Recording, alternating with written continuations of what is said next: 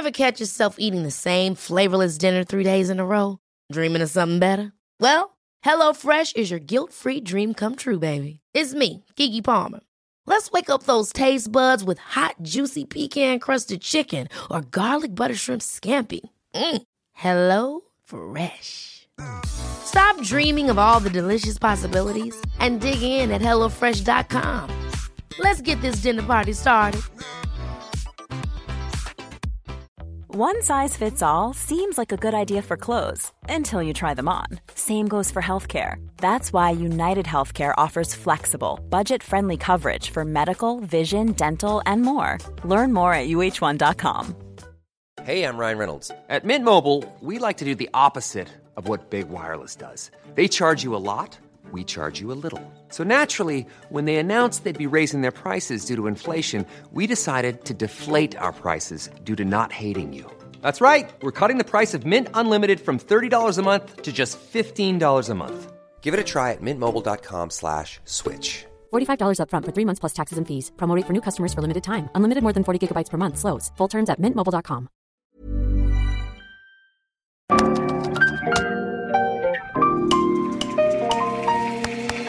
Bienvenidos a Isanaholic, el podcast que amplifica la conversación sobre la cultura de diseño y las industrias creativas a través de sus protagonistas. Soy Jorge Diego Etienne y quiero compartir contigo mi pasión por el diseño con los temas más relevantes en la actualidad y analizando objetos que han hecho historia o están marcando tendencia.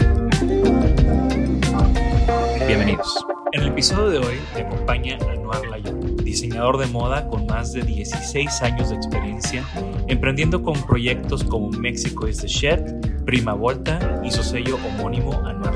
Además de exitosas colaboraciones con marcas como Nike y prendas para bandas como Daft Punk, entre muchas otras. En esta interesante conversación, Anuar me compartió cómo fue encontrando oportunidades en el mundo de la moda que supo aprovechar como el fenómeno de Mexico is the Shed y su reciente y muy interesante colaboración diseñando el uniforme de los capacitadores del Instituto Nacional Electoral INE. Acompáñame en esta gran, gran conversación con uno de los creativos mexicanos más relevantes de hoy en día. Bienvenidos a otro episodio de Icenaholic. El día de hoy estamos en IHO, aquí en la Ciudad de México. Nuestros queridos patrocinadores, de nuevo aquí en la capital grabando un par de episodios y justamente teníamos pendiente la entrevista del día de hoy desde la vez pasada que anduvimos aquí grabando. Bienvenido, Anuar. Gracias. Anuar Layón, eh, conocido, reconocido diseñador de modas, diseñador eh, multifacético, multidisciplinario. Eh, bienvenido. Muchas gracias. Estoy muy contento de estar aquí. Gracias por el espacio. La vez pasada no pudimos grabar, pero obviamente Nació mi hijo. Cero, cero molesto yo que me cancelaras porque nació tu hijo Sí. ese día. Ese día. Eh, así que fue una cancelación con sonrisa. Así es. Felicidades. Muchas gracias. ¿Tu primer hijo? Es el primero. Sí. Ok, Sí. Muy emocionante. qué bien. Ha estado divertido. Oye, Anuar, pues eh, me gusta comenzar estas eh, entrevistas dejando a, a ti presentarte con nuestra audiencia. Claro. Eh, pues soy Anuar Layón, soy diseñador de modas, que en realidad me gusta más decir que soy director creativo porque hago proyectos multidisciplinarios alrededor del diseño, que es mi pasión, el diseño, la música y el deporte, creo que son las tres cosas que rigen mi vida.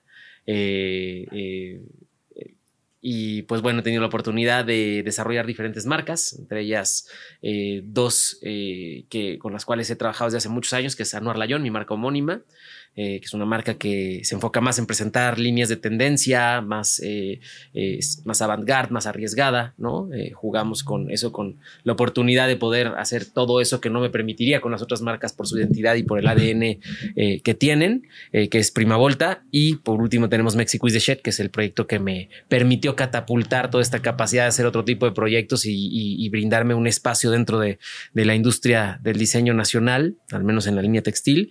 Y bueno, como te decía, tenemos Reborn Studio, es, es el estudio donde se desarrollan el paraguas de, de- todos estos proyectos, eh, en el cual pues, hoy hemos tenido la oportunidad incluso de hacer proyectos de interiorismo y arquitectura eh, de interiorismo principalmente en colaboración con algunos de los mejores diseñadores mexicanos desde mi perspectiva y de las mejores eh, empresas en, el diseño nacional como Ducolab, entre otros. Y pues bueno, ese soy yo, papá ahora eh, y, y, pues bueno, diseñador de tiempo completo. Trainer eh, también, ¿no? Siempre tengo que le estás sí. pegando duro al gym. Fíjate que ha sido algo que, que sucedió en la pandemia y que me cambió la perspectiva de la vida. Y hoy todo lo asocio mucho a los procesos del ejercicio, ¿no? O sea, de a vivirlo como, como, como dentro de los procesos. Mucho también la parte psicológica de llevar un negocio, la parte psicológica de tratar con tus empleados, con la gente con la que colaboras, ¿no? No me gusta la palabra empleado, más bien con mis colaboradores. Y, y, pues le he encontrado un gusto y una cercanía a los procesos de la vida y del diseño y de la evolución eh, a través del ejercicio y pues bueno, obviamente también mente sana en cuerpo sano, ¿no? Entonces, Claro. eh, por ahí va. No, me encanta.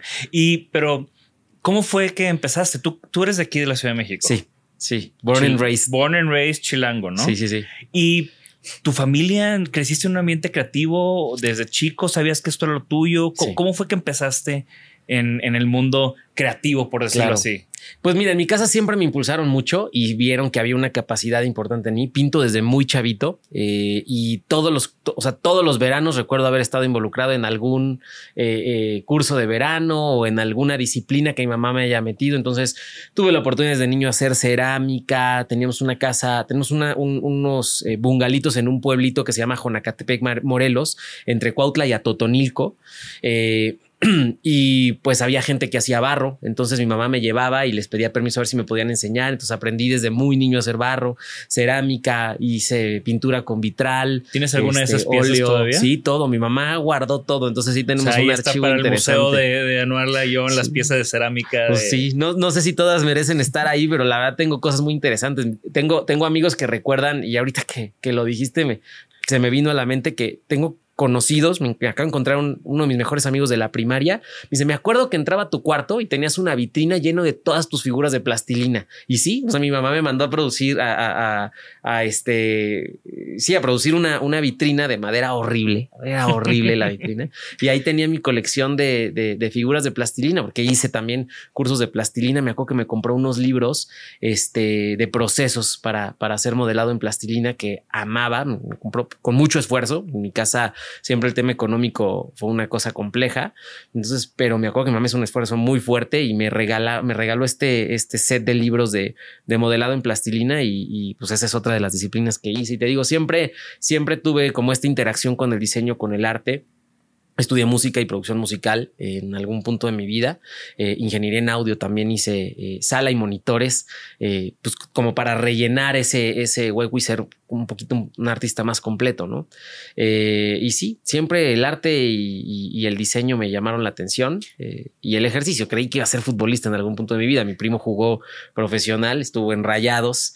Este, y Ah, eres primo de... de Roberto Medina. Roberto No, Medina. de la Jun no, Ah, porque yo soy la Jun. Ah, que sí, que puede ser que sí hay algo ahí eh, entre familias, porque sí es de, sí, sí somos libaneses. Bueno, mi, Ajá. mi papá es de, mis abuelos eran libaneses de Beirut, este, pero, pero no, no, no, no, no tenemos nada cercano. No, pero Roberto Medina Arellano es de parte de, de mi mamá, que fue el entrenador de la, de la femenil de Tigres. Ok. eh, hasta hace unos meses Ok. estaba ahí.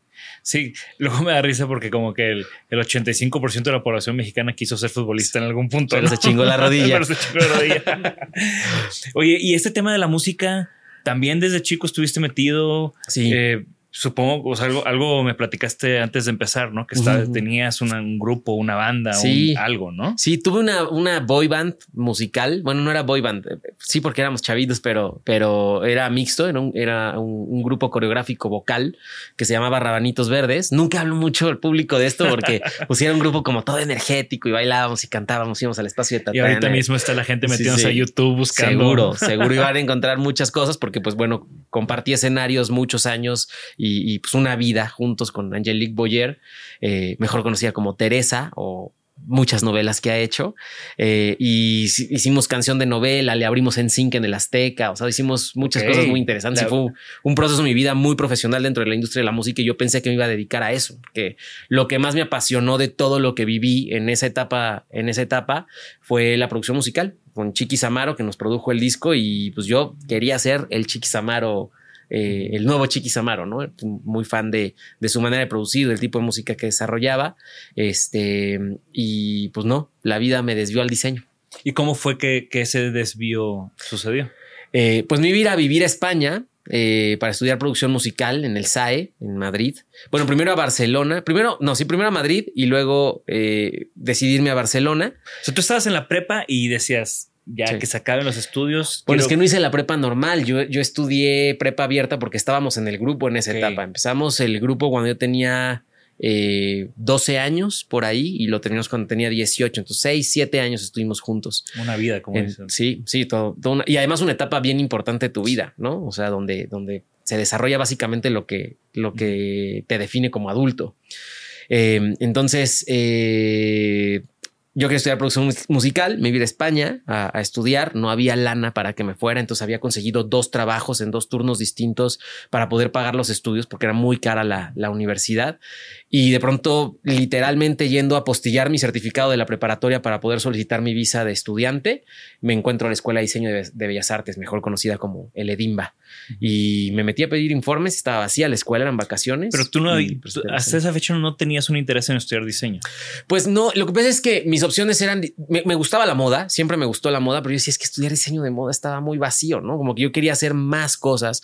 Me gustaba, me gustan mucho los tenis, colecciono tenis, entonces, y zapatos en general, pero, o sea, me gustaba el desarrollo de calzado, entonces era más como por la línea industrial, eh, el desarrollo de producto, ¿no? Y, y de pronto como que moda se quedaba muy corto y luego el gráfico también siempre me llamó la atención por la pintura, por, por las artes plásticas y demás, pero como que gráfico también me quedaba, no me veía todo el tiempo frente a una computadora eh, haciendo trazos, ¿no? Eh, También, también en esa etapa el diseño no era lo que hoy conocemos del diseño, los softwares no tenían tanto avance, ¿no? Era muy distinto. Entonces no me veía ahí y, y siempre dije que si encontraba una carrera multidisciplinaria iba a estudiar diseño y yo no sabía que existía el EDIMBA y es una universidad del Instituto Nacional de Bellas Artes que, que te brinda la oportunidad de estudiar diseño gráfico, industrial y textil. Te especializas los últimos seis meses en el que más te haya gustado, eh, pero al final ves todas las, o sea, esas tres ramas del diseño y, y, y, pues, presenté el examen, me fue bien y dije, me quedo, ¿a qué me voy a Madrid? No tengo. Y siendo de Bellas. Artes, siendo de Bellas Artes, supongo que es un grupo pequeño, que Sí. es difícil de entrar,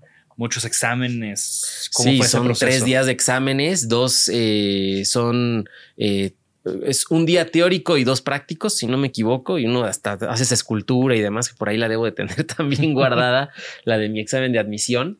Eh, y pues padrísimo, es una, es una gran universidad. Además, tiene una historia bien relevante porque es de los pocos universidades donde había diseño textil y entonces pues ves telares, aprendes a tejer, este, a desarrollar tus propios textiles y eso pues yo ya después abrió, bueno, no sé qué tan vieja sea la, la, la carrera textil en Bellas Artes, en, en la Ibero, que también lo tiene, este, pero además está padre porque muchos de los maestros, más bien la mayoría de los maestros daban clases también en, en Bellas Artes, que es una escuela eh, gratuita, ¿no? Entonces, eh, bueno, no gratuita, pero es muy económica, está subsidiada por el, por el gobierno. Entonces, pues bueno, fascinado de, de haber podido entrar ahí. No terminé, no, no, la, la verdad es que la vida me llevó a otros caminos.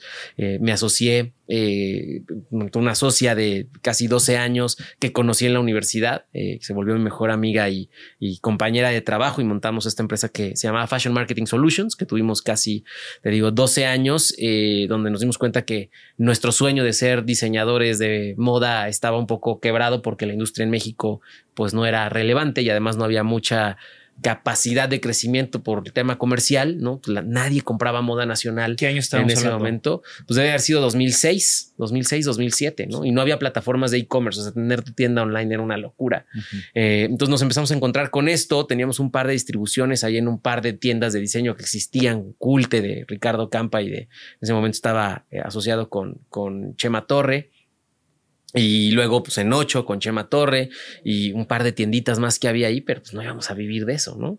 Eh, estamos preparando una colaboración eh, bien padre porque la marca eh, se llamaba Formosa y teníamos en alianza con la marca una línea de bolsas de proceso de tapicería tradicional francesa, este, con Raúl Sotomayor, que ahora tiene Sotomayor Music, este, y, y, pues era un desarrollo de bolsas de él. Él estudió diseño industrial en el CIDI. Y justo la semana pasada platicamos de hacer algo relacionado al diseño y la música para yo retomar como mi, mi conexión con la industria musical y él con la industria del diseño. Eh, pero pues ha sido fascinante como toda esa historia. Y, pues luego en 2016 me separo de, de- de mi socia. Ella se dedica a la docencia 100%. Ahora está trabajando en la Ibero, en la, en la carrera de, de diseño eh, textil. Y pues yo me quedé haciendo moda porque pues, en 2016 explotó este proyecto de Mexico is the Shed y pues me abrió las puertas y la oportunidad de, de, de, poderme dedicar al 100 a eso y no hacer uniformes corporativos especializados en marketing, que era lo que hicimos pues por casi 12 años y lo que nos ayudó a, a, crecer la compañía y lo que yo atesoro mucho porque, porque gracias a eso tengo la oportunidad hoy de conocer diferentes tipos de procesos dentro de la industria textil y conocer desde lo que es un maniquí sastreado y hecho a mano y alguna pieza muy única, ¿no? O un bordado a mano y hacer un volumen de producción de 10, 15 mil piezas trabajando para marcas como Disney, haciendo los artículos de, de regalo de las carreras de 5 y 10 kilómetros o Marvel Comics y demás. Entonces eso, la verdad es que fue una gran escuela para mí. ¿Y cómo, o sea, si tú estás estudiando y surge esta oportunidad que es por el camino de la moda, o sea, tú estabas en una sí. carrera donde todavía podías definir diferentes caminos. Sí. ¿Cómo supiste que la moda iba a ser tu camino? Eh, yo mantenía mis estudios con dos cosas. En ese momento habíamos puesto mi mamá y yo un localito de empanadas argentinas. Mis papás toda la vida se dedicaron a la cochinita pibil. Eh, eh, de eso nos mantuvo mi papá siempre. Mi abuelo materno le heredó el negocio a mi papá eh, de la cochinita. Digo, mi papá es de, de, familia libanesa, pero le heredó el negocio de la cochinita pibil y tiene treinta y tantos años haciendo cochinita pibil. Okay. Y eh, montamos este localito de empanadas argentinas porque en algún momento desarrollaron con la cochinita empanadas argentinas, pero rellenas de cochinita pibil, es la uh -huh. masa tradicional de la, de la empanada. Y montamos un localito, mi mamá y yo, que ahora me doy cuenta que no era tener un restaurante, que me encanta comer y me encanta, me encantaría en algún punto de mi vida poder tener un, un, un lugar eh, curado por mí. Eh, pero lo que yo quería era hacer el interiorismo del lugar y el diseño del, del espacio y del logotipo y demás. Eh, y entonces me mantenía de eso. En las tardes me iba a trabajar a las, a las empanadas. ¿Y si diseñaste el local? Sí, sí, lo hicimos. O sea, lo diseñaste sí, tú, sí, sí. el mesas, logo, todo. todo. Mandamos hacer las mesas. El, el, tenía una novia en ese momento que su papá era carpintero. Eh, bueno, es carpintero, un gran carpintero ebanista. Eh, y, y, nos, o sea, pues todos mis diseños los, los implementó él. Nos montamos el localito y yo en las mañanas iba a la universidad, en las tardes eh, me regresaba a las empanadas empanadas y aparte pintaba tenis. Eh, compraba unos tenis ahí en el, en, en, en el centro, eh, unos slip-on como tipo Vans y los intervenía con lo que me pidieran y pues de eso, de eso mantenía mis estudios. Eh, y me desvié. ¿Qué, ¿Qué, me habías preguntado? ¿Que ¿Cómo supiste que la ¿Cómo moda? supe que la moda? Entonces de ahí eh, conozco a mi socia en la universidad, mi socia por 10 años, Ileana Jalil, este, y ella tuvo la oportunidad de presentar una mini colección en Fashion Week, eh, como de un proyecto universitario, como de, de, nuevos talentos y así. Y le hice los tenis para la colección. Se los pinté. Entonces fui al show y dije, no, pues yo quiero hacer esto. Yo, yo, yo, yo quiero, yo quiero presentar la moda en este formato, ¿no? Hoy en día, y en algún momento platicaba con Eduardo Chavarín, colaborador de nosotros, exdirector creativo, bueno, director creativo de NACO y de uh -huh. festivales como Coachella, ¿no? Diseñador gráfico y con el estudio Eduardo Chavarín, y me decía, güey, ¿por qué sigues presentando la moda en ese formato?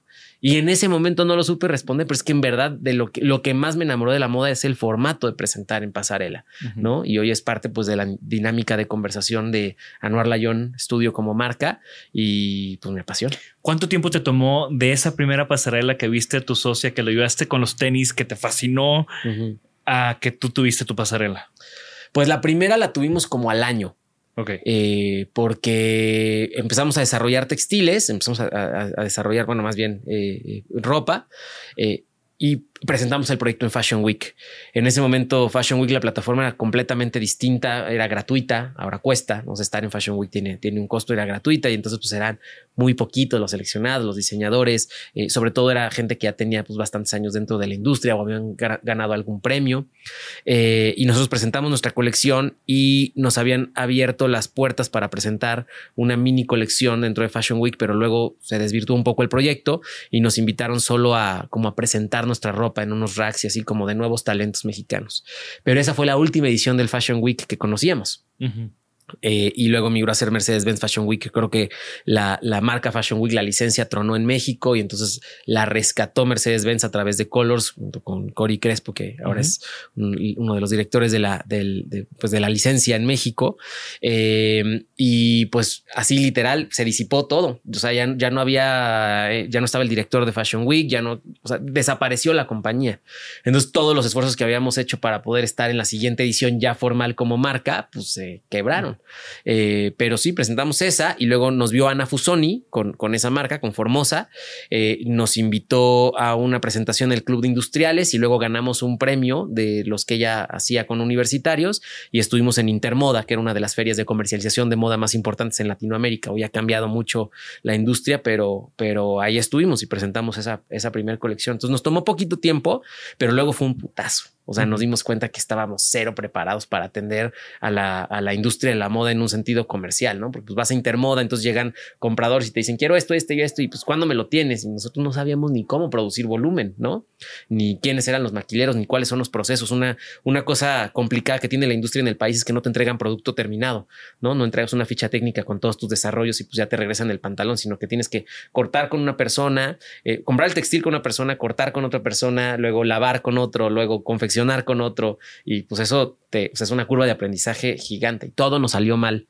La ropa estaba padrísima, pero todo nos salió mal y, y luego eh, vendíamos en Sicario que tenía en la tienda, este, ahí en la colonia Roma, en la calle de Colima, exacto. En el segundo piso. Este, en el segundo piso, sí. sí. Y era un sueño, era un sueño porque fue así como, o sea, yo era fan de los Sicario, este, y pues a raíz de la, de la colección nos hicimos cuatro, empezamos a vender ahí, hicimos una fiesta de lanzamiento donde tocó Raúl Sotomayor, justo que tenía en ese momento los Beat Buffet, que era, que era su banda, y, y ahí empezó nuestra historia, ¿no? Pero te digo, nos topamos con que no podíamos vivir de eso. Eh, un primo tenía una agencia de publicidad eh, y de promociones, eh, BTL y ATL, y nos invitó a ser los proveedores de los uniformes de las campañas. Entonces cerramos un primer proyecto que fue para Hershey's y Crayón y pues hacer uniformes. Y eso mantuvo la empresa por 12 años y nos brindó la oportunidad de hacer crecimiento. y de aprender un montón, como tú dices, ¿no? O sea, ya, ya hacerlo en escala, ya hacerlo con tiempos, y hacerlo con de seguro los costos son, o sea, milimétrico la revisión de costos, ¿no? Sí, sí. Y aprender y aprender a solucionar y a trabajar bajo presión, porque la industria de la publicidad es compleja, ¿no? Y es todo es bomberazo y es para mañana. Y, y, bueno, y también a jugar con, el, con la lana de alguien más, ¿no? Porque pues la verdad es que no, montamos la empresa con cero pesos. O sea, ni mi papá tenía, ni mis papás tenían lana, ni sus papás tenían lana. Entonces, pues éramos los que, o sea, de hecho, en algún punto hasta nuestros papás terminaron trabajando con nosotros, ¿no? Eh, eso, eso. Sí, que el primer, el proyecto fondeaba el que sigue y fondeaba el que sigue y hasta el décimo ya estás viendo. Y regarle en un proyecto era quedarte sin capital, ¿no? Y nos pasó, nos llegó a pasar. Entonces, pues sí fue una curva de aprendizaje bien interesante y que nos brindó muchas oportunidades, pues chidas. ¿Y qué pasa con ese proyecto? Eh, pues decide Iliana quedarse con él el primer año. Me dice, yo ya había...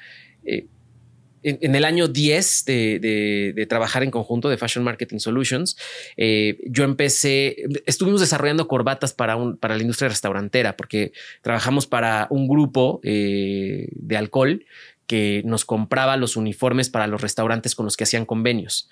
Entonces empecé a desarrollar corbatas por petición de ellos y a conocer el proceso de producción de una corbata tradicional, o sea, las entretelas correctas, eh, la seda, etcétera, etcétera. Y entonces descubrí que no había un mercado de corbatas para los chavos, para los recién egresados, para el, el famoso Godín, ¿no?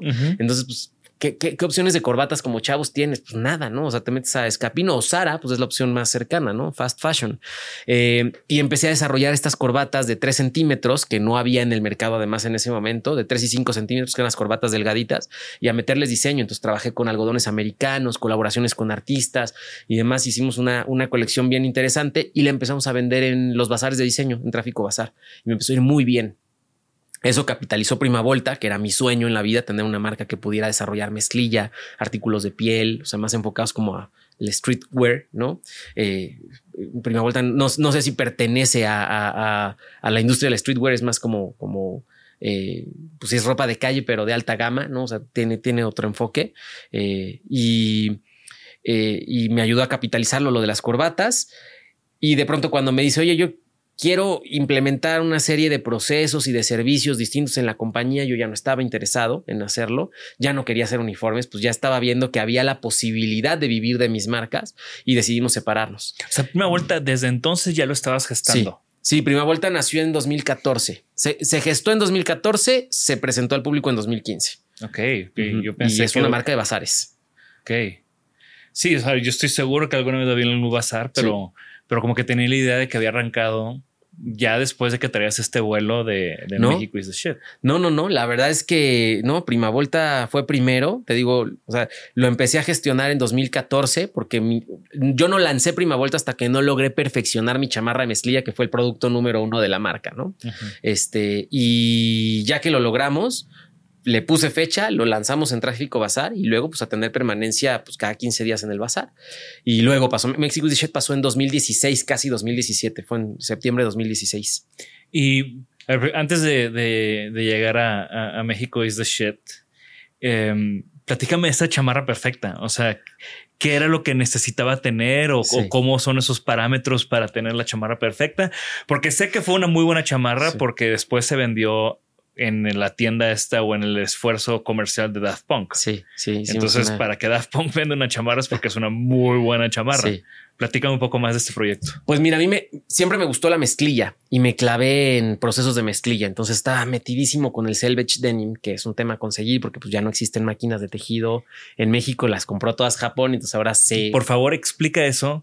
Eh, perdón que te interrumpa. Justo acabo de ver, a mí también me encanta la mezclilla y, y viví un año en Japón. Entonces ahí medio, medio compré dos, tres piezas, pero que, que ya no quedan.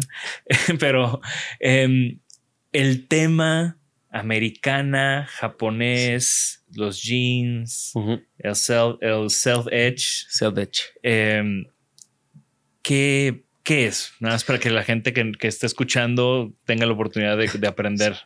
El selvage es una mezclilla normal. La un- lo único que la diferencia es que se tejen unas máquinas eh, de tejido de mezclilla tradicional que existen desde 1930 por ahí. eh, y hay eh, tejidos, o sea, son tejidos de 90 centímetros de ancho. No hay máquinas más grandes de 90 centímetros. Pro- probablemente alguna más moderna y así. Y hoy se teje selvage moderno, se- se- con, con máquinas más nuevas. Pero un distintivo especial del, del, del selvage es que eh, si tú volteas tus jeans, digo, para darles un ejemplo muy práctico. ¿no? Si tú volteas tus jeans y en la parte interna de la mezclilla, donde se alcanza a ver la costura, de la, la unión de la costura lateral de tus pantalones y se ve como una orillita roja o azul o verde, eso es el selvage, es el orillo o el acabado del tejido textil que representa que se hizo con una de estas máquinas Que tiene un tradicionales. límite de- Exactamente. Porque eh, eso que se ve es el límite. Es el límite, exactamente. Y digo, ahora ya hay marcas que en, en ese límite le ponen la marca repetida y hay un chorro de cosas, pero es una, es, es un- es un- es una máquina muy especial la que se utiliza para, para esos. Sí, en México había muchísimas, ya no existen, eh, porque las compró mucho la industria japonesa, porque pues ya era basura, así como son máquinas viejas de tejido y pues ellos le, le encontraron una resignificación por la tendencia de la cultura de la mezclilla y se pueden tejer mezclillas de muchos gramajes, ¿no? Hay, hay- ¿Qué, hay- qué hay es una característica? Por lo general, el self-edge es una, es, tiene un gramaje gruesa. más grueso, ¿no? Sí, sí, más acartonado. Pues eh, empieza, o sea, el selvage lo puedes encontrar desde 12 onzas hasta veintitantas y, es esta mezclilla que hay blogs que hablan de esto, donde, o sea, por ejemplo, una chamarra y la gente sale moreteada de, de hacer la flexión, pero esa flexión permite que, que la mezclilla tenga un tratamiento natural que le da identidad a tu chamarra porque no se hubieran generado esas arrugas si no fuera usada por ti. O sea, si la usa alguien más, van a aparecer las arrugas a otra altura por Claro. nuestra composición morfolo- morfológica, ¿no? Entonces, eh, de eso se trata. O sea, todo ese tema de la cultura. y de tú la- de lograste que tu chamarra fuera selvage. No es selvage. Eh, encontramos lo más cercano al selvage, que es una mezclilla de 14 onzas nacional producida en Puebla. Eh, seguimos peleándonos con el tema del selvage. Sí hemos hecho cosas, pero quiero hacerlo con las máquinas tradicionales y estamos tratándonos de encontrar ese tesoro de máquina que por algún lado debe de haber. Pues ya, para si, poderlo si tejer en alguien México. aquí sabe, manden un mensaje a Sí. Anuar. Está buscando, ¿no? Sí, estaría padrísimo. Porque hay forma de conseguirlo y puedes comprar mezclilla japonesa. He hecho cosas Sí. en mezclilla japonesa, eh, pero es un tema traerla a México. Ahí hace unos costos estratosféricos. estratosféricos y mínimos de producción muy, muy grandes, ¿no? Entonces, eh, pero de ahí surgió y entonces encuentro esta mezclilla de Puebla sin proceso y sin lavado, que también es una cosa que se respeta mucho en la industria de la mezclilla, ¿no? Que es eh, teñida con índigo, sin proceso, sin lavado. y bueno, ahora nuestras chamarras tenemos un registro de chamarras de que, que empezamos con Prima Volta y cómo se han ido desgastando y cómo tienen la identidad del usuario y es bien bonito. Entonces, esa era mi visión de la, de la chamarra perfecta, poder utilizar entre 12 y 15 máquinas distintas para poder crear una sola pieza. Esto significa desde eh, los ojales especiales que utiliza una máquina de botella eh, para poder hacer los ojales y eso nos dio la oportunidad de ofrecer una chamarra de mezclilla que tiene garantía de por vida. En Prima las chamarras de mezclilla tienen garantía de por vida y lo único que se puede joder son los botones porque es una pieza mecánica y te los reparamos o te los cambiamos si es necesario. Eh, y esa es parte como de, de, la iniciativa y la identidad de Prima Volta, de también comprar productos eh, responsables. Claro. No, y eso es genial. Yo eh, ya en algún capítulo lo, mencioné que yo tengo una fascinación con estas marcas que tienen este tipo de, de garantías, ¿no? Una, una chamarra una, unas botas Red Wing, ¿no? Que tengo unas que mandé a que me, las regresaron con suela nueva y súper lavadas y como no nuevas con la vida, pero que tienen otros 10 años más de vida, ¿no? O una Barber Jacket que igual, si alguna vez la quiero mandar a arreglar, me la van a regresar perfecta. y y no lo había visto en México. Sí, pues eso hacemos con Prima Vuelta. Desgraciadamente la, tienda cerró en la pandemia, pero hemos recibido chamarras de clientes de 2014. O sea, tenemos muchos fans de la marca que, que pues ahí están, ¿no? Presentes eh, siempre y hemos tenido la oportunidad de ver el proceso de envejecimiento de sus, de sus prendas. Es parte del contenido que estamos empezando a generar ahorita porque ya, ya nos da para hacerlo, ¿no? Ya después de, de seis años de, de, de haber lanzado la primera chamarra de mezclilla, ya tenemos elementos que pueden formar parte de esa historia. ¿Y cómo llega esta chamarra a Daft Punk? Em, cuando decido separarme de Fashion Marketing Solutions, eh, me habíamos hecho la, habíamos hecho un par de prendas para unas bandas internacionales, The Growlers, Foo Fighters, y habíamos hecho el proyecto de Butan Clan, que nos compraron unas chamarras para cuando vinieron a México, eh, que los trajo Vans a un, a un concierto.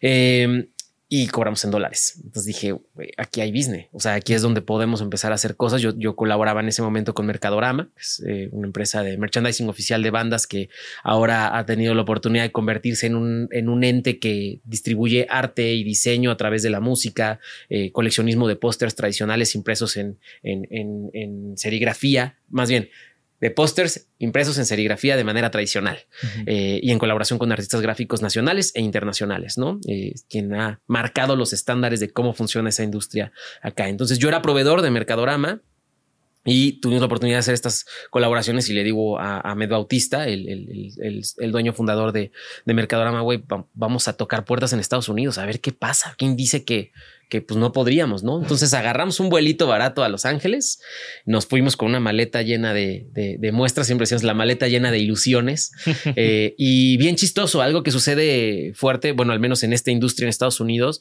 fue, teníamos dos citas y entre ellos se hablaban, ¿no? Con otras empresas de la misma industria de, güey, tienes que conocer a los mexicanos locos que acaban de venir a traernos una serie de productos que pueden desarrollar este, en, México, ¿no? Y pues están a dos horas de diferencia, no tienes que hablar con el chino, que pues son eh, mucho más horas, ¿no? Y el idioma y esto, pues vamos a ver qué pasa. Eh, y entre ellos nos presentaron a la, a la, empresa que desarrollaba el merchandising oficial para Daft Punk. Le llamamos la chamarra de mezclilla y se volvieron locos. O sea, yo traía mi chamarra de prima vuelta eh, entre las cosas que, que presentamos. Dijeron, queremos esta chamarra, vamos a, vamos a intervenirla con elementos de, de Daft Punk. Y así sucedió. La chamarra, de hecho, trae una etiqueta interna que dice hecha en México por Mercadorama, ¿no? No trae nada representativo de, Prima Volta, pero básicamente es la, chamarra de Prima Volta. Y fue para una colaboración que hicieron en Maxfield, que es este lugar eh, donde suceden pop-up shops de, diferentes marcas que quieren presentar alguna, alguna capsule collection o una colección completa, estado Fear of God, of White, o sea, muchas marcas grandes eh, presentando ahí sus colecciones. Y Daft Punk presentó una serie de artículos de diseño en colaboración con diferentes marcas. Kiwi sacó un rompevientos. Como este, curados por ellos. Curados por, por, Daft Punk. Y pues bueno, fueron 250 chamarras de edición especial eh, que hoy eh, pues están muy cotizadas porque son muy pocas y es un rare product.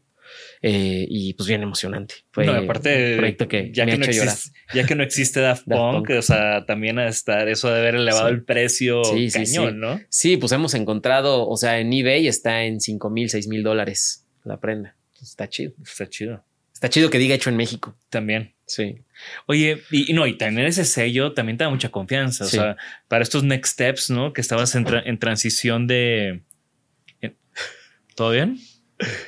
Casi, casi se cae. Acuérdate que no cortamos nada, ¿eh? Jorge, Jorge casi se cae ahorita. Eh, en este momento que estabas de transición, de hacer, de empezar con prima bolsa, o sea, tener un sello de validación de Daft Sí. Punk, pues también como que te, te, te arma de valor, ¿no? Sí, sí, la verdad fue, fue algo súper emocionante, como que esto, eh, cuando lanzamos ya la prenda de Daft Punk, ya había sucedido Mexico is the shit. O sea, fue una cosa de semana, ¿no? Entre que fuimos a Los Ángeles, nos dijeron queremos hacer algo con Daft Punk, conocimos a Daft Arts, que, es el complemento de los Daft Punk en temas musicales, y ellos llevan como toda la parte de arte y de diseño, eh, eh, y se desarrolló la chamarra, pues ya había pasado Mexico is the shit. O sea, yo fui a Los Ángeles y a la semana explotó Mexico is the shit. Entonces, pues fuimos con esta, o sea, güey, fueron cinco cosas pasando al mismo tiempo gigantes, ¿no? O sea, porque al- alrededor de the shit eran entrevistas, reconocimiento, Fashion Week, me, me invitan a participar con Fashion Week. Este, entonces, pues, estaban pasando muchas cosas. Yo no había tenido la oportunidad de asimilar lo relevante que era estar en esto, ¿no? Hasta que llegué a Los Ángeles y estábamos en la fiesta de lanzamiento de, de esto con los Daft Punk y con The Weeknd, que acaban de hacer el disco de The Weeknd y un chorro de celebridades con las que jamás te imaginas estar en la misma sala, ¿no? Donde de pronto había un, un DJ boot y estaba tocando un DJ y de pronto eh, se sube Skrillex y dice, quiero tocar en la fiesta, ¿no? Entonces, o sea, estás tocando así, pues estás frente a, a un personaje de este nivel, eh, frente a ti en una fiesta de 150 personas. eh, y pues se me salieron las lágrimas. Aparte, acababa de ver Daft Punk on Chain, el, el- el Ujú. documental, y entonces, como de, güey, estás colaborando con, con, con este nivel de personajes que además han formado parte de la historia de tu vida, porque cuando teníamos Rabanitos Verdes, acaba de salir el Discovery, y cuando grabábamos el disco, teníamos una pantalla fuera del estudio que era lo que veíamos todo el día, ¿no? O sea, Discovery, Discovery, Discovery, porque era un madrazo en esa época, ¿no? Que habrá sido 2000, 2001, ¿no? por ahí. Sí, sí, sí. Entonces, este, pues una locura, sí. Qué chingón. Y, y, y ahora sí, vamos a, a- platícame, pero lo que nunca, o sea, lo que nunca he visto o leído es en qué momento dices le voy a poner esta frase a una chamarra negra.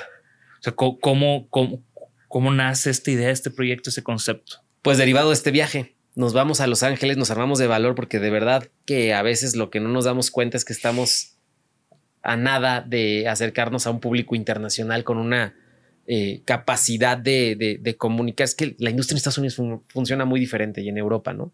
Siempre digo Estados Unidos primero porque la realidad es que se tiene una capacidad de capitalizar las cosas y de profesionalizar las cosas impresionantes, ¿no? Y lo están haciendo con el fútbol, que pues, jamás te imaginabas ver a la selección de Estados Unidos Claro. jodiendo a todos, ¿no? Y lo hacen muy bien porque lo entienden muy bien que todo es un negocio, ¿no? Y todo es un Entonces, proyecto. Y todo es un proyecto. O sea.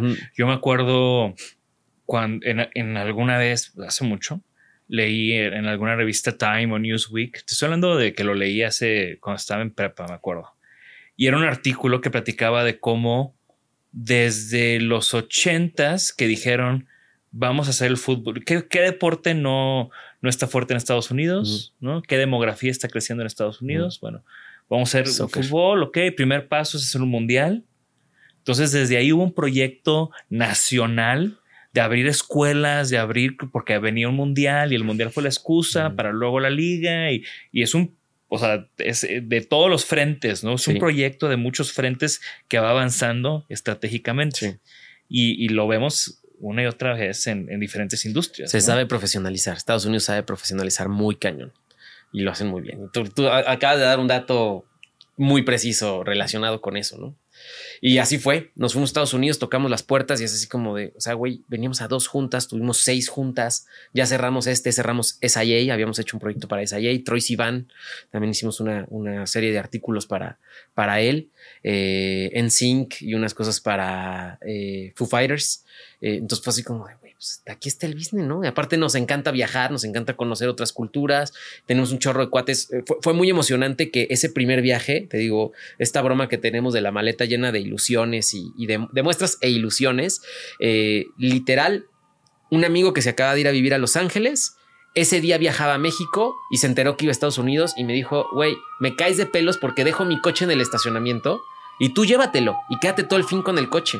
Entonces llegué y así literal me escondió la llave abajo de una llanta y ahí andamos en el carrito de mi cuate y luego nos quedamos con otros eh, grandes amigos, con, con, los Beast Brothers, eh, que no sé si, si los topas, pero Carlos y Ernesto East, que su historia está cagadísima, pero eran dos actores de novelas que hicieron una película muy emblemática para México de sci-fi chafísima para México en Reino Aventura que se llamaba este Keiko en peligro este, que seguramente he visto que es de, nuestro, de nuestra edad, esa, eh, bueno, de, nuestra etapa de niños. Y luego se convirtieron en creadores de juguetes de vinil, o sea, y trabajaron en Tokidoki y en, y en Kid Robot este, en Nueva York. Y entonces, pues Carlos es un súper artista de ahora, bueno, es parte de los, del equipo que trabajó en el desarrollo del, del traje completo de Black Panther y hace las manitas de ley de Mickey Mouse de, la reinterpretación del Oriol, este, pero, pero con las manitas de Mickey Mouse y está involucrado en esa industria, ¿no? Y entonces eh, nos habíamos conocido por Cha, eh, que nos había vinculado, no es cierto, por Alfredo Conrique, por Pogo, un artista gráfico, nos vinculó porque él quería sacar una línea de ropa para perros, eh, porque tiene un perro famoso que se llama Chamaco, y nos vino a México, nos hicimos súper cuates, ellos son gemelos, es otro fun fact. Este, y, vino a México para ver lo del desarrollo de producto. Nos hicimos cuates y cuando hice este viaje a Estados Unidos nos reciben en su casa, en su sillón, que, que además fue el sillón donde se generaron muchas cosas de las que hoy eh, podemos eh, celebrar, ¿no? Como, De las que no se olvidan, ¿no? O sea, es de los momentos que no se olvidan. o sea, reuniones maravilladas. Ahí me senté con Raúl Álvarez, eh, que estaba en él y ahora está en Nike. La primera vez que le dije, me están invitando a Fashion Week, ¿qué opinas? En esa salita, ¿no? En, casa de Carlos y Daniela, que siempre nos recibieron con mucho cariño, con, con, con muchas ganas. Y en realidad ya después crecimos y demás, nos seguíamos quedando con ellos porque nos encantaba esta, esta convergencia de comunicación y estas pláticas interminables de diseño y de arte, eh, eh, porque pues, les encanta coleccionar también arte a ellos y luego nos invitaron a participar en, en Designer Con eh, fue el primer lugar donde se vendió Mexico is the.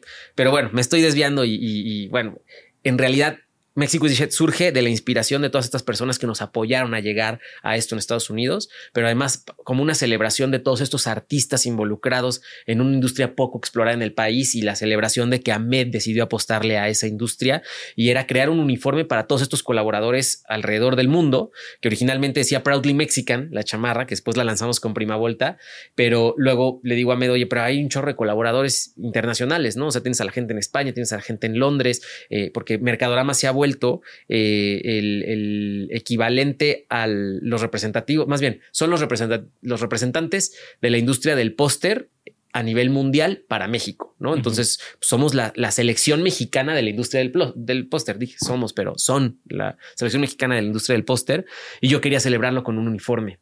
Y teníamos eh, unas chamarras que yo desarrollé de lana con piel, unas varsity jackets padrísimas que todos tenían también, que es eh, un águila arrastrando un rasero de serigrafía que diseñó Smith, eh, Smith One, este artista contemporáneo que seguro conoces y muralista y de galería y bueno, que un, un, chingonazo pero pues, nos hacía falta que dijera México, ¿no?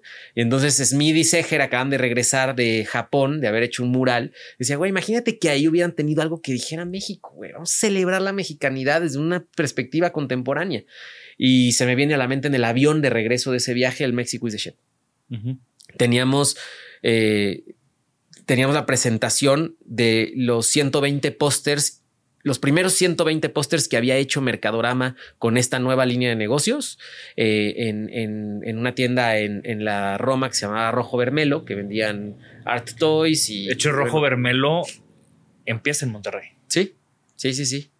Y luego se, mudan para aquí, para, para, para el DF. Sí, y luego fallece. Fallece. Ay, se me fue su nombre. me va a eh, matar Meli.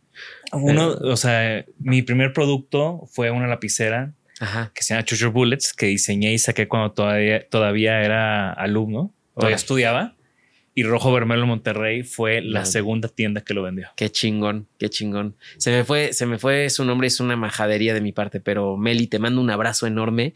este, y pues sí, en Rojo Vermelo presentamos esto y yo llegué con 12 chamarras para, no, 17 chamarras de Mexico is the Shit para todos los artistas que habían ido a celebrar pues, estos 120 pósters y que habían colaborado con Mercadorama en esto. Se las dimos. Eh, la chamarra todavía no tenía todo el tema del manifiesto interno, no tenía nada más que el Mexico is the Shit la espalda. Literalmente las hicimos en seis días. Entre ellos estaba Kiki Oyervides, Kraken, eh, Mike Sandoval, estaba Seger, eh, eh, ¿quién, ¿quién, más? se me van a olvidar, pero había un chorro de artistas, todos los colaboradores de, Mercadorama, y por ahí está la foto de, todos juntos, la primera vez que utilizamos la chamarra, y, ese fue el primer punto de viralización. Y era, era negra, era... La misma, exactamente. Lo único que no tenía era el manifiesto, que hoy para mí el manifiesto es el elemento de diseño más importante de la chamarra lo que representa la chamarra. ¿Por qué existe Mexico is the shit? ¿No? Porque se ha juzgado mucho que por qué en inglés y por qué dice shit y la palabra y por qué es negra, ¿no? O sea, un, chorro y por qué no está en español, eh, bla, bla, bla, pero, pero es que ahí está todo el dato, ¿no? Lo que dice el interior de la chamarra, que nunca lo hicimos público porque para nosotros era bien bonito que fuera una sorpresa para la gente recibir la chamarra y leer ese manifiesto que habla de nuestra perspectiva de la mexicanidad y la celebración de la mexicanidad desde un punto de vista contemporáneo. Eh, y pues bueno, esas 17 chamarras no tienen el manifiesto. Y unos días después eh, quedé de verme con Carlos Lang, que es un fotógrafo, Instagramer y gran fotógrafo. Y es que no sé si el término Instagramer está chido, pero, pero bueno, es que influencer también me caga porque eh, me parece un término muy chafa, pero, pero bueno. una personalidad en una personalidad en las redes, exactamente. Eh, quien, a, quien yo le quería presentar Prima Volta, porque lo quería ser embajador de Prima Volta, estaba muy joven todavía Prima Volta y queríamos hacerle explotar le llevo unas prendas, nos quedamos de ver en Starbucks ahí en la Condesa, le llevo unas prendas de prima vuelta y yo traía puesta mi chamarra de Mexico is the shit. Y en eso, antes de despedirnos, como que le digo, oye, güey, te quiero regalar algo porque me vibró un chorro tu, tu onda. Es un tipazo, es un cuate, además, eh, súper inteligente y que entiende muy bien el, el, tipo de público que lo sigue y, su contenido y muy curado y le gusta mucho el diseño y el arte y la moda. Este, y me quito la chamarra, se la doy. Él tiene una de estas originales que, que no dicen México, que no tienen el manifiesto, perdón. Eh, y se va a Nueva York eh, a un viaje con una marca y, o sea, estando en Nueva York sucede que Trump empieza a hablar de los países latinoamericanos eh, y se postó, o sea, porque fue justo cuando le dieron la, la eh, ¿cómo se le dice? La licencia para hacer, para postularse como la candidatura. la candidatura. Y entonces, en cuanto se la dan, este cuate empieza a despepitar. De que the rapist, no sé qué, o la, la, famosa conferencia de prensa. Sí.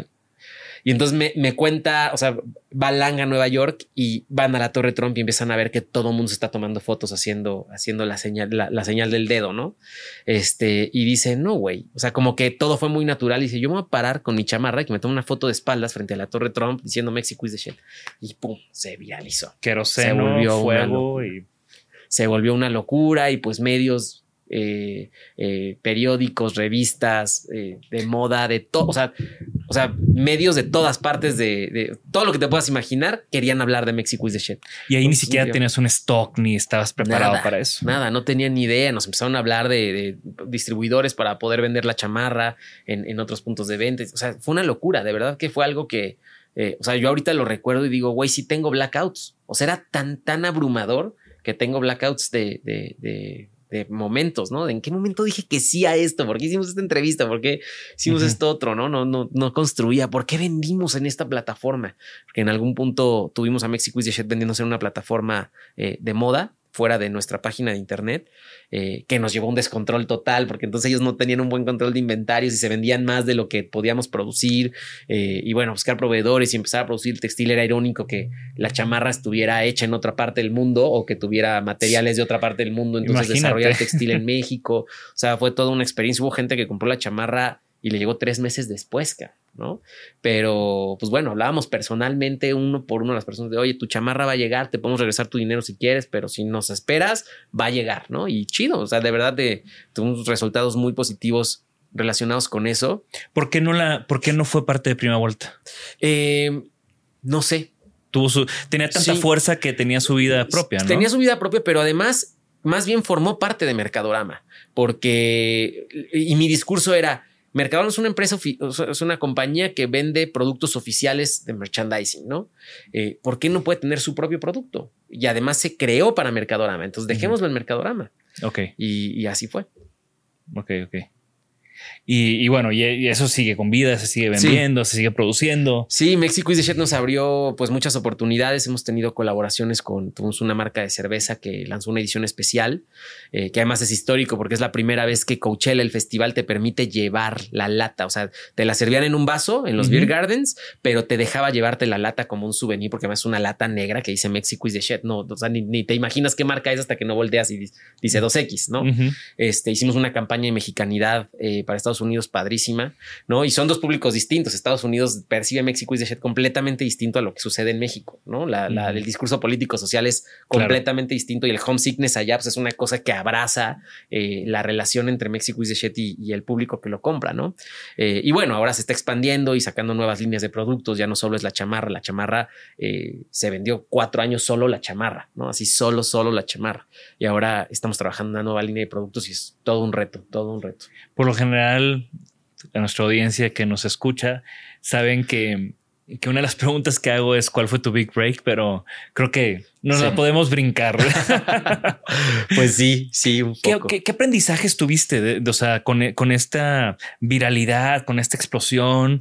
Eh, ¿qué, aprendizajes tuviste y luego cómo los aplicaste a, tus siguientes proyectos? Pues mira, muchos, o sea, en lo que más clavado estoy ahorita es, eh, estoy estudiando un MBA Estoy haciendo alta dirección en negocios de moda en una universidad en España eh, que tiene, tiene la, o sea, manejamos todos los casos prácticos de Harvard que tienen que ver con la industria textil, entre otros, pero principalmente la industria textil.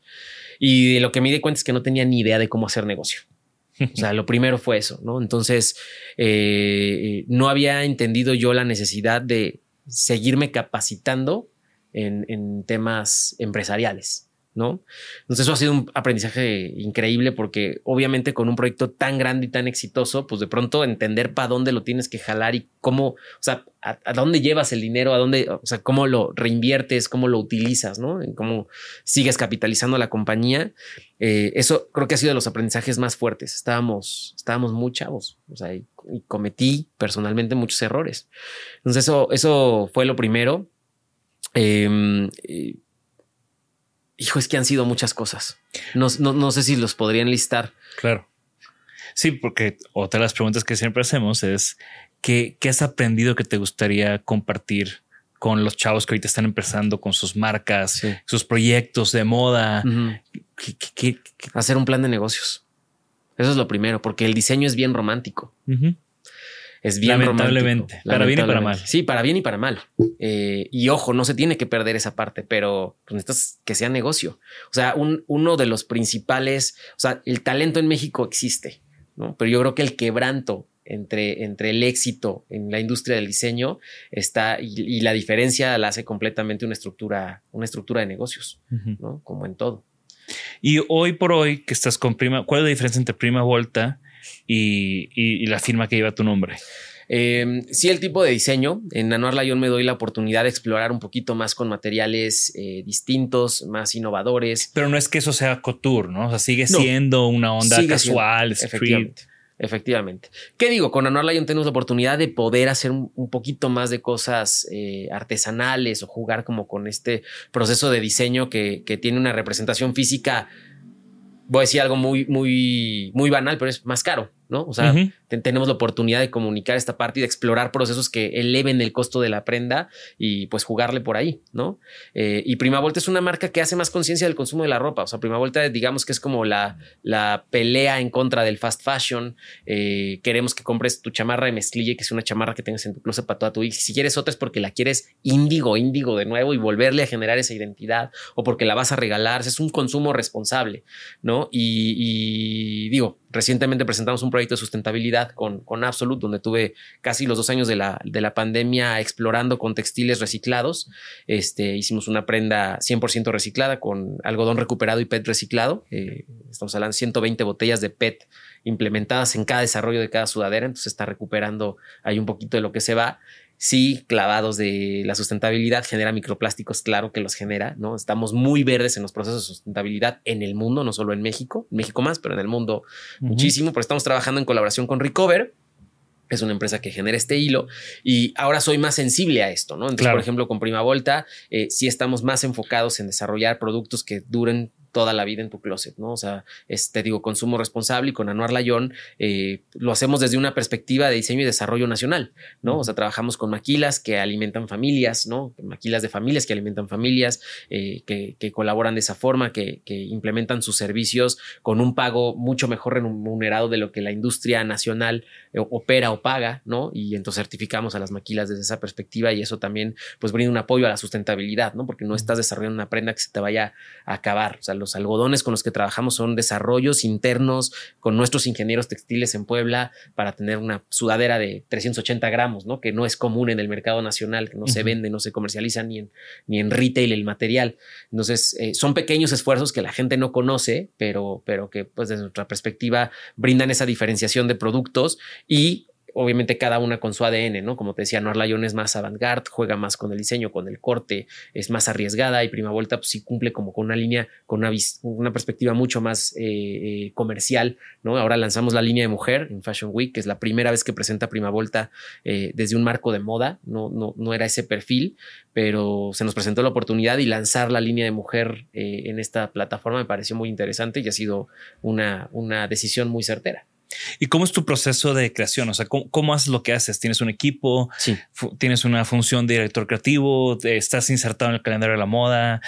¿Cómo, cómo, cómo es que desarrollas los proyectos? Pues estamos en constante movimiento. La verdad es que ahorita con la maestría estoy aprendiendo muchísimo de cómo funciona la industria en Europa y en Estados Unidos. Eh, y eso me ha cambiado el chip muy cañón. Eh, no, nos, no nos adaptamos a los calendarios de moda, porque en realidad México no se adapta al calendario de moda. Eh, estamos un poquito atrasados en términos de presentación. Ahorita específicamente estamos muy clavados en el tema del Now Buy Now. O sea, mi intención con las colecciones es que lo que ves lo puedas comprar inmediatamente. Eh, eh, en el proceso de diseño eh, todo, todo funciona distinto. Eh, digo, excepto en proyectos como el del INE, que no forma parte de ninguna de estas marcas, que pues, sí hay como un proceso que tienes que presentar y ir viviendo como cada uno de los estándares que te solicitan en una dependencia de gobierno como esta. Acá pues, hay, hay, cosas que sí dibujo y tengo bocetos de todo y hay cosas que literalmente es así de montale esto, quítale esto, ponle acá o agárrame esta chamarra y vamos a transformarla porque el fit me gusta, pero quiero que represente una cosa distinta. Eh, y tenemos un equipo de colaboradores eh, que hoy en día forman parte del, del proceso de diseño y que no todos hacen diseño, pero me encanta que se involucren y que opinen y tú qué ves de esto, cómo lo cambiarías, cómo lo harías más asequible y accesible, ¿no? Desde, desde tu punto de vista, porque evidentemente el área administrativa, pues no, no, no todos son fans del diseño, ¿no? trabajan en, en, la compañía, pero me gusta que todos estén involucrados y, pues así hemos jugado mucho. ¿no? ¿Cuánta gente trabaja contigo ahorita? Ahorita somos un equipo, ay, perdón, somos un equipo de híjole, ha entrado gente nueva. Es que antes de la pandemia éramos casi 60 personas que trabajaban para Mercadorama, no Arlayón, Prima Vuelta y Mexico is the Shed. Eh, y ahorita estamos hablando de 20, 22 personas, sí, pero porque todo lo producimos interno. Claro. tenemos un área de bordado, tenemos un área de sublimación, tenemos un área de, este, de implementación gráfica. O sea, tú tienes tus talleres. Sí, nosotros tenemos el, el, estudio. No producimos todo internamente, eh, pero sí todo se prototipa en el taller y luego se manda maquilas. y bueno, ahorita tocaste el tema que eso fue, ese proyecto en específico fue el que, el que me llevó a invitarte la primera vez al podcast, ¿no? Que, que fue el proyecto con el INE. Sí. Cuando no sé dónde lo vi, no sé cómo lo vi, yo me, todo el tiempo me estoy topando cosas y lo publicamos en, en Designaholic y tuvo un, o sea, muchísimos comentarios, muchísimos likes, ya sabes, para bien, para mal, para preguntando que, que dónde, que cuándo. Y, y ahí dije, ah, pues que buscar a Anuar para que se venga a dar para platicar sobre, sobre eso y todos sus otros proyectos, ¿no?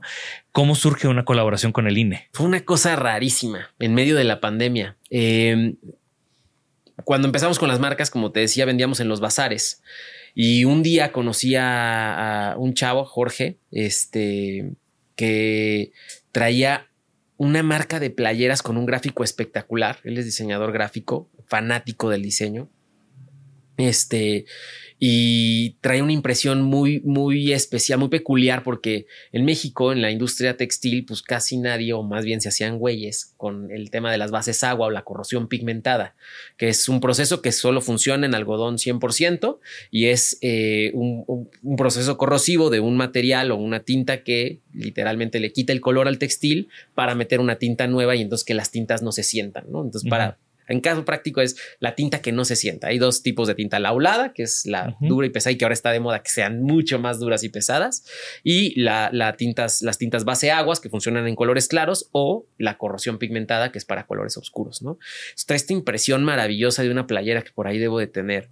Y, nos hicimos cuates porque me encantó lo que había hecho, lo habían impreso en 75 grados con el maestro Negrete, que casi no hace textil, él hace pura impresión de póster para, para arte gráfico. Y, y de pronto pues, no sé cómo lo logró convencer. Tenía estas playeras que me regaló una y pues, nos dimos cuates en Facebook. Y un día me habla, oye, hermanito, ¿cómo estás? Este, fíjate que ando haciendo un perfil de contratación de alguien para desarrollar la línea de uniformes de los capacitadores electorales en el INE y quiero ver si me puedes echar la mano a revisar el perfil de contratación. Digo, claro, con todo gusto, ¿no? O sea, le digo, ¿qué es? Pues es un job description. Ah, pues chidísimo, vamos a verlo. Y cuando lo veo dije, no, o sea, le digo, a ver, y tienes área de para un, o sea, tienes un área para un diseñador. Es que tú no necesitas un diseñador de moda, necesitas un director creativo que te haga implementación de branding, de tecnología, de, o sea, necesitas un chorro de cosas alrededor de esto. No es una persona, es un equipo o pues o un yo, le digo, ¿no? le digo, o un yo que pues conozca de todo un poco y que te pueda presentar una, una propuesta formal del proyecto junto con, porque obviamente un proyecto de este tipo, trabajando para gobierno, pues se va a licitación. tienes que tener fichas técnicas muy específicas para el que imprime, para el que borda, para el que eh, desarrolla la prenda, para el, para el material, para la ingeniería textil del material. Y a sobre cerrado y que se entienda todo. sin que haya una persona explicando enfrente. Todo, todo, todo. Y entonces, pues le digo, ¿y dónde quieren que esté? No, pues es que es presencial en el INE. Yo, o sea, a mí me queda muy cerca el INE, soy sureño y vivo, vivo en el sur de la ciudad y el INE está en Periférico y Tlalpan. Este, y entonces dije, bueno, pues estamos encerrados en la casa, pues igual ir un ratito a la oficina no está tan mal. Pero le empiezo a preguntar, eh, bueno, perdón, ya me brinqué. Entonces le digo, ¿o necesitas un yo? Dice, pues tú.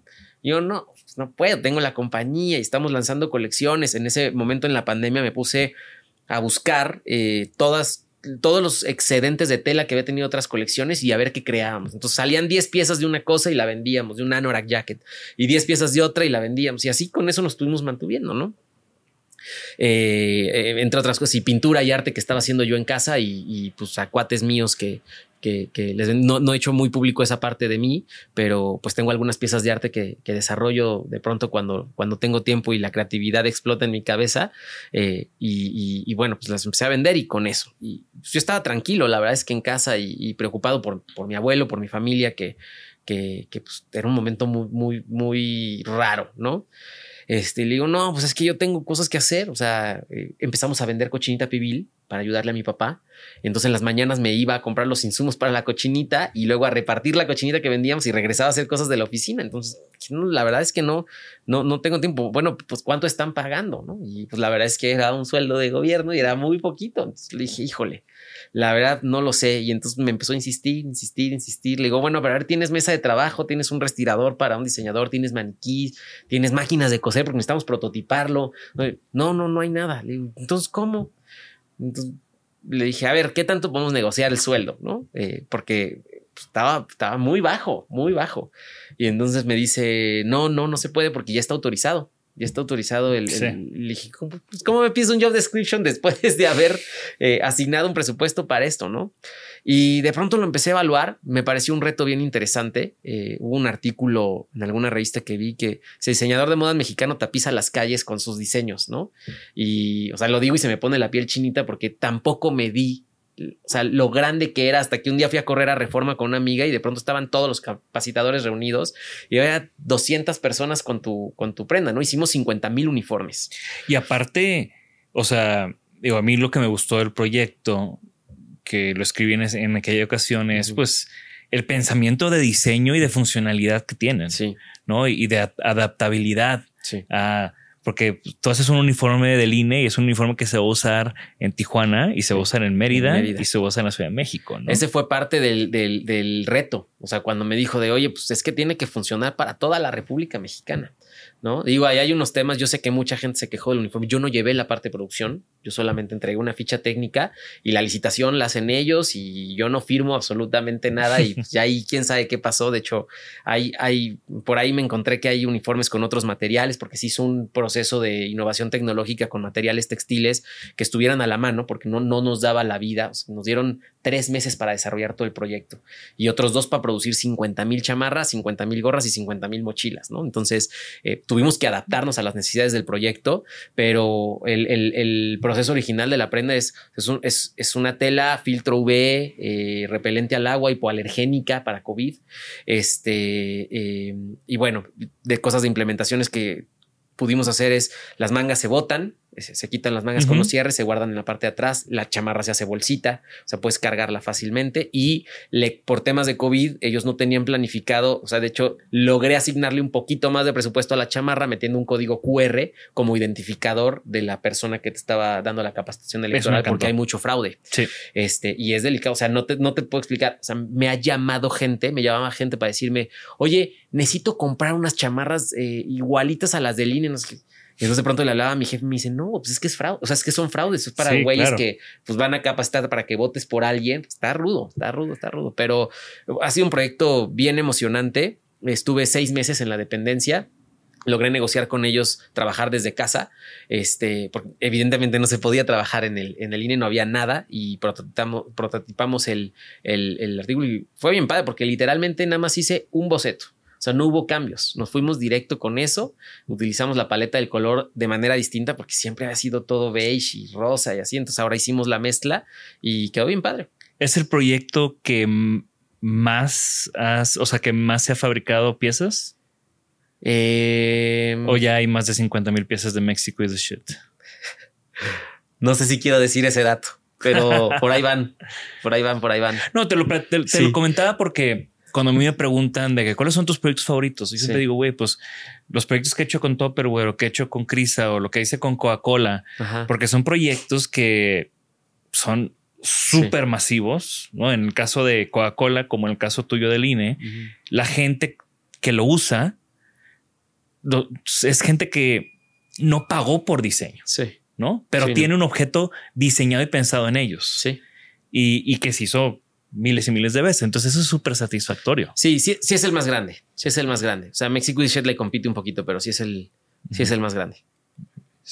Y, y bueno, ya nada más para, para cerrar, porque es eh, bueno, no para cerrar, pero para seguir avanzando, porque de nuevo en esta carrera eh, multidisciplinaria, yo hace muy poco me enteré que también estabas haciendo interiores, que también estabas haciendo mobiliario. Platícanos un poco de esto. Pues todo empezó, bueno, te he de contar que mi primer acercamiento con las máquinas de coser, yo aprendí a coser estudiando tapicería automotriz Ok. en un curso de verano. Este, entonces encontró mi mamá un día, llegó y me dijo, oye, a la vuelta de casa de tu mejor amigo Hugo, mis mejores amigos, que ahora irónicamente vivo enfrente de, de casa de sus papás, este, en el Secati que está ahí, es un centro de capacitación, eh, de, de- Secati, es centro de capacitación tecnológico, algo, no, no, me acuerdo bien cómo es esta, eh, qué, qué es lo que dice. Pero eh, me dice, están dando tapicería, ¿por qué no te metes a hacer muebles? Tapicería y creación de muebles. Le digo, "Ah, pues ahora le estaría chido, pues es solo en las mañanas, lánzate un ratito. Ah, Yo acababa de terminar del grupo, estaba entre lo de la producción musical y, y la universidad, y entonces me metí eh, tres meses a este, a este centro de capacitación. Y tenían moda también. O sea, podías escoger. De pronto dije, güey, muebles. Y aparte, si hacías primero muebles, te dejaban entrar a tapicería automotriz. Entonces dije, bueno, pues quiero hacer muebles y luego tapicería automotriz porque siempre soñé con restaurar autos. Este, eh, y, y tenía una Caribe 79. Y dije, pues le voy a meter los interiores eh, que, los, que los haga yo. Más bien, en ese momento quería comprar la Caribe y luego ya, ya la hice. Este, y entonces me metí a estudiar eh, tapicería automotriz y eso me dio la posibilidad de hacer creación de muebles. Entonces hice, mi, mi- mi primer proyecto fue un, un sillón, lo hicimos un chifonier y luego hice un taburete. Inclusive antes de entrar a la carrera, antes, de, entrar a la carrera. Sí, eso fue antes de Bellas Artes. Eso fue como, tenía yo 16, 17 años. ¿Y cómo reconectaste con, con el mobiliario? Eh, conocí a Longinos, José Longinos González. Amigo en común. de, de, de Duco Lab. Eh, nos hicimos cuates en una boda en Playa del Carmen y pues me apasionó. O sea, cuando fui a conocer Duco Lab y vi las capacidades ilimitadas que tienen de, de desarrollo, que básicamente es lo que yo decidí hacer con mi industria textil, ¿no? Tener la maquinaria y, y, y, toda la implementación en los facilities que le llaman para poder desarrollar mi creatividad, porque eso, eso fue el quebranto entre hacer uniformes y moda, ¿no? Que yo dije, a ver, no voy, a, no voy a desarrollar moda hasta que no tenga la capacidad de operar internamente todo lo que quiera desarrollar, porque aparte, ahorita ya los proveedores están más abiertos a, brindarte servicios por pocas piezas, porque ya los volúmenes que se producían de moda de antes ya no existen, ¿no? Ya no funciona así la industria textil, entonces ahora se presta más, pero en ese momento conseguir un proveedor que te hiciera un desarrollo de algodón o una serigrafía en base a agua que te digo que nadie quería hacer por la complejidad, era una locura. Entonces, eh, eso me llamó mucho la atención y en eso somos muy similares Longinos y yo. Entonces, eh, ahí empezó. Eh, primero, antes que Longinos, estuve con Emanuel Lemus, un amigo mío de la, de la que conocí en un proyecto de Fondo de Desarrollo Social que tiene clorofilia, que hacía uh -huh. mobiliario también. Eh, compañero de Longinos y de Andrea también de Duco Lab, o sea, de, de esa generación este, del CD. Eh, y con él, eh, mi primer taller lo compartí con él. Él, tenía la mitad del taller con un, con un despacho de, de, carpintería y yo tenía la parte textil, que fuimos fondeados por, el, por, por Fondeso, el Fondo de Desarrollo Social. Nos, nos, nos incubaron un mini proyecto que terminó siendo un fiasco este proyecto, pero, pero ahí estuvimos juntos, ¿no? Y nos apoyamos muchísimo. Y ahí empezamos a hacer cositas, que una silla, que el mueble de la oficina, etcétera, etcétera. Y luego conocí a Longinos este, y siempre platicamos de colaborar, pero no habíamos encontrado el momento para hacerlo. Eh, eh, y lo primero que hicimos, independientemente de irle a robar mil cosas a Duco Lab de lo que ellos hacían y ver si lo podía hacer en otros materiales y jugar como con, con las capacidades de Duco, fue eh, Design House. Me invitó a colaborar en un, en un design house este, y hicimos esta presentación previo a la pandemia, el último, uh -huh. el último que hubo acá en, en Lomas de Chapultepec. Eh, y presentamos un cuarto que evocaba la creatividad, eh, una colaboración con Feltum, hicimos colaboración con este. ¿Dónde estaba esto como fieltro de colores? Ese, como toda la intervención textil de los, okay. de los colores, la, la, la, pintada que me aventé en el, en el fieltro lo hice yo y esta gradación. Este, la lámpara es mía, eh, el tapete es mío. Eh, okay. es, eh, sí, sí, sí me tocó visitar el espacio. Eso, eso, eso hicimos. Eso fue el primero y eso nos llevó a hacer 28 departamentos en Tijuana en colaboración.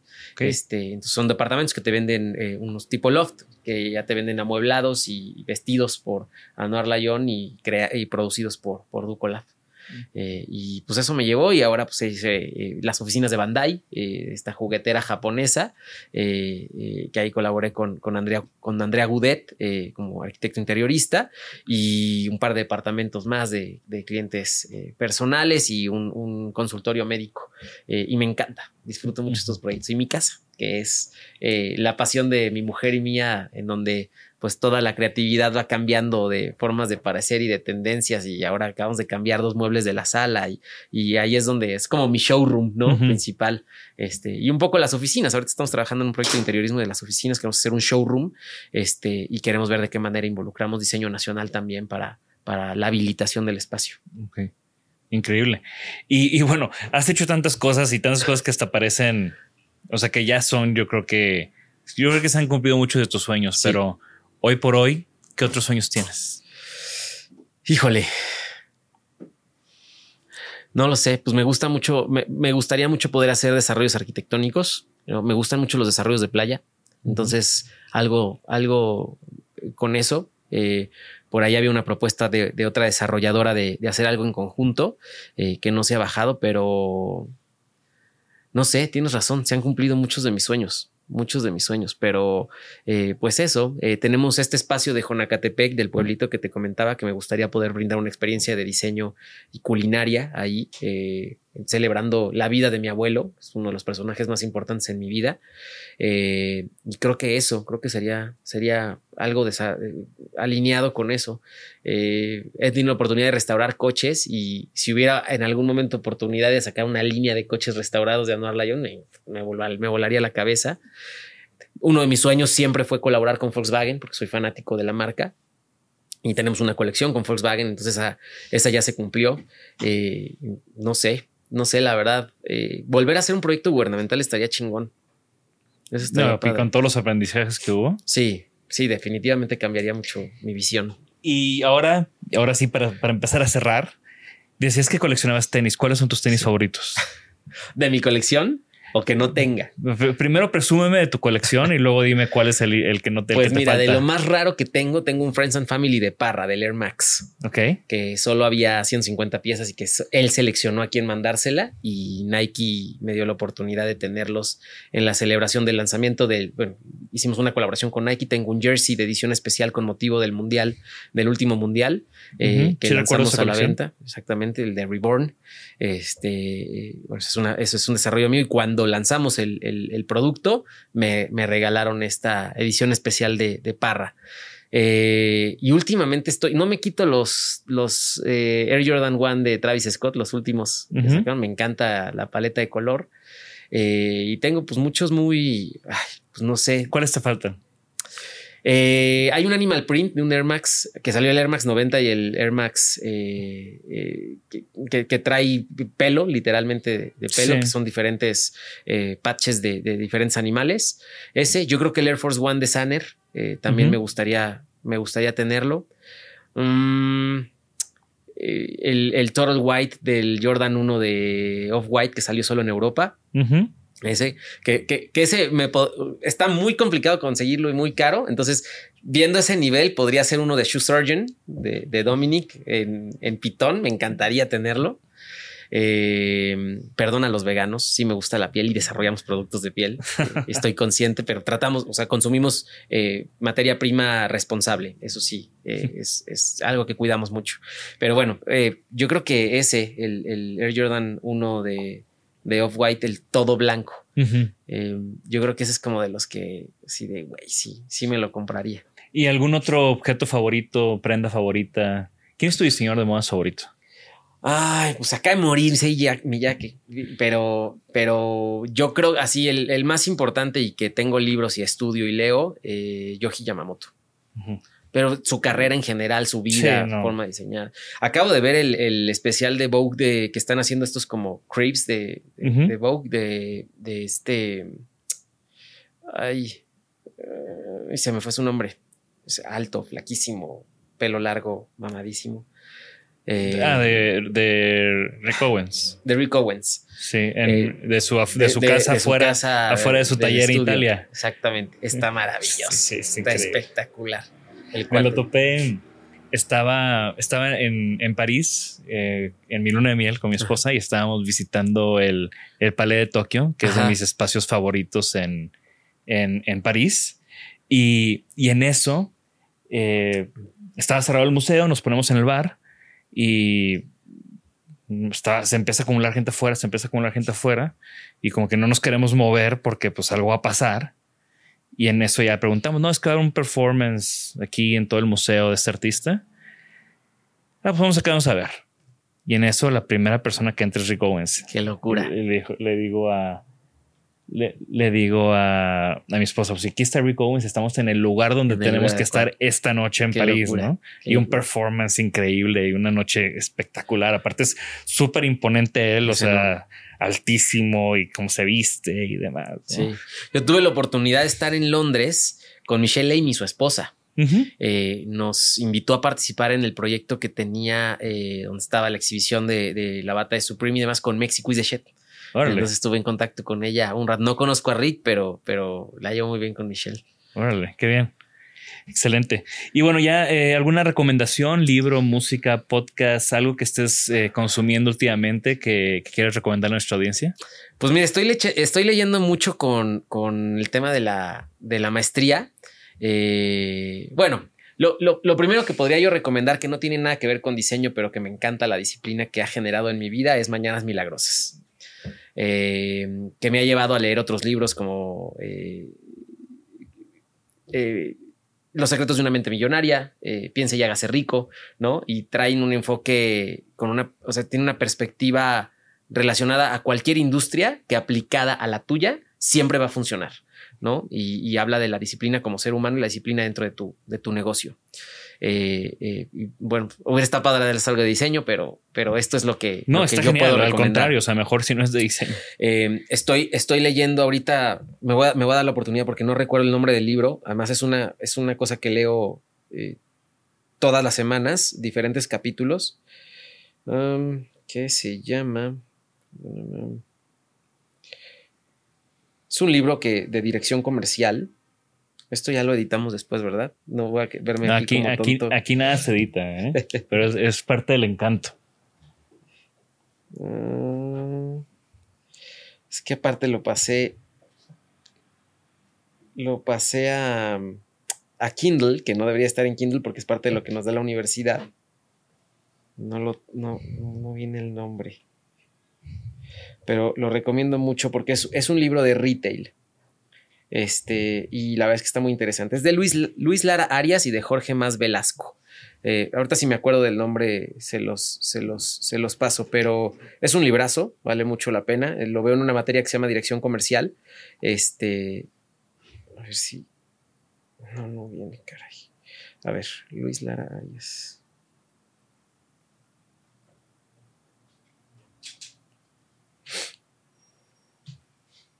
Retail Reset se llama. ¿O no? ¿O estoy loco? No, este es otro de. Del. Perdónenme. Porque unas tiendas venden y otras no. Se llama el libro. Ok. Para ponerlo en los show notes. No, lo tienen que leer. Es una locura, porque además es una manera de profesionalizar la perspectiva de la industria del retail en todos los sentidos. Y obviamente hablan de Mac y hablan de Starbucks y hablan de todas estas tiendas maravillosas y de bastante eh, información muy relevante acerca de y aplica a todas las industrias. ¿eh? Temas de servicio que son súper relevantes, que hoy en día estamos, ahora que estoy en la maestría me doy cuenta de lo acostumbrados que estamos a que nos traten mal en una tienda o en, un servicio, ¿no? Entonces eso, y vi que me pusiste que exposiciones también, y yo sí quiero insistirle a la gente que vayan a ver esta exposición curada por Anel Malet en el MUAC, que veo que acabas de ir. Me acaba de decir alguien hace poco, es que hay demasiado y no sabes qué ver. A ver, si te interesa el diseño, te vas a parar a verlo porque está lo más relevante del diseño. Se llama Modernidad de Chamano y tienen que, irlo a ver del, diseño nacional este, y algunas cosas de diseño internacional que han sucedido en México. ¿no? Entonces, desde la perspectiva de la artesanía o del, arte presentado desde una eh, visión comercial, ¿no? De, cómo se ha aliado con la parte comercial.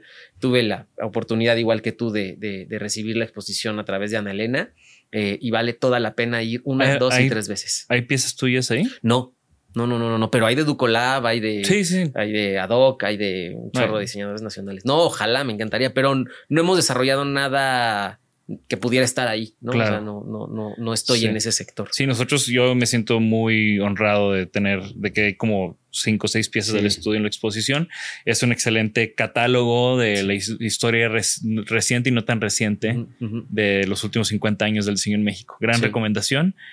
Pues muchas gracias, Anuar. Disfruté mucho esta plática. Muchas gracias. Em, como te platica, como te dije antes de empezar, eres de, las pocas personas que hasta, hasta hoy que nos sentamos, nos conocemos en persona, aunque ya tenía mucho rato siguiendo y siguiendo, siguiendo tu, tu, trayectoria y todas las cosas que estás haciendo. Y, y creo que eres un estandarte de, los nuevos emprendedores creativos en México y me da mucho gusto que todos tus proyectos vayan viento en popa y estoy seguro que vienen muchas cosas más. Muchas gracias. Pues no, a mí me parece una gran oportunidad de estar aquí. De verdad te agradezco mucho. Estás haciendo un gran trabajo con la comunicación acerca del diseño nacional y también te digo, me siento muy honrado de, de poder sentarme a platicarte un poquito de mi historia y de mis proyectos. Súper. Pues bueno, eh, gracias. Esto fue Isenaholic. Recuerden que la conversación no termina aquí. Dejen un comentario en nuestros videos de YouTube, en nuestras redes sociales. Estoy seguro que Anuar, con lo curioso e inquieto que es, va a estar revisando ahí lo que ponen. Em, y también si tienen alguna pieza de Prima Volta, si tienen una de Mexico is the Shed, si tienen algo de, de Anuar, pues también pónganlo en los comentarios y platiquen su experiencia con estas prendas. Y, bueno, esto fue Isenaholic. Gracias a todos, hasta la próxima. Gracias por escucharnos. Por favor, suscríbanse al podcast y síganos en nuestras redes. Nos pueden encontrar como Isanaholic MX. Y para que la conversación continúe, deja tu comentario. Me interesa mucho conocer tu opinión. También te puedes registrar a las 5 de la semana un newsletter con lo más relevante del diseño, arte y arquitectura directo en tu mail. Mi nombre es Jorge Diego Etienne y esto fue Isanaholic.